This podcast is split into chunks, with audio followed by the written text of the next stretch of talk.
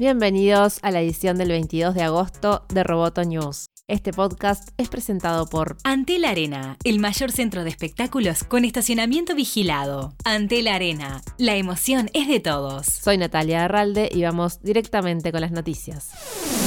La Google Play Store acaba de recibir un lavado de imagen total con el rediseño de su interfaz. Este nuevo diseño va en sintonía con el lenguaje Material Design de Google. Se eliminó el menú del costado y las secciones se muestran en la pestaña inferior, lo que la vuelve más intuitiva y visualmente más limpia. La Play Store cuenta con 2.000 millones de usuarios mensuales activos.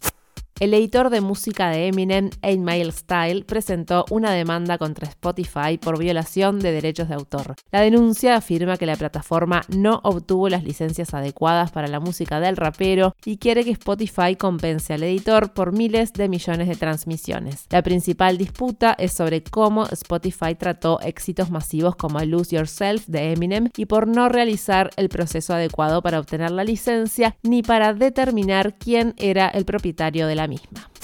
Facebook creó una herramienta de actividad fuera de la red que permite a los usuarios saber y gestionar qué información se recopila sobre sus hábitos de navegación cuando no están usando la aplicación. Con esta herramienta el usuario puede ver un resumen de información que otras aplicaciones han enviado a Facebook, desvincular esa información de la cuenta si lo desea o desvincular cualquier actividad futura de la cuenta de Facebook, entre otras.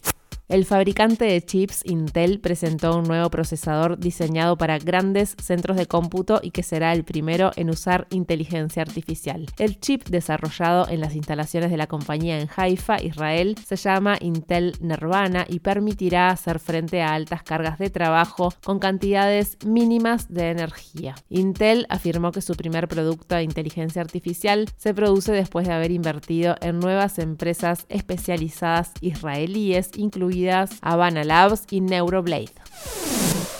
Roboto News es parte de Dopcast. Te invitamos a seguirnos en www.amenazaroboto.com, arroba amenazaroboto y facebook.com barra amenazaroboto. Roboto News fue presentado por Antel. Hasta la próxima.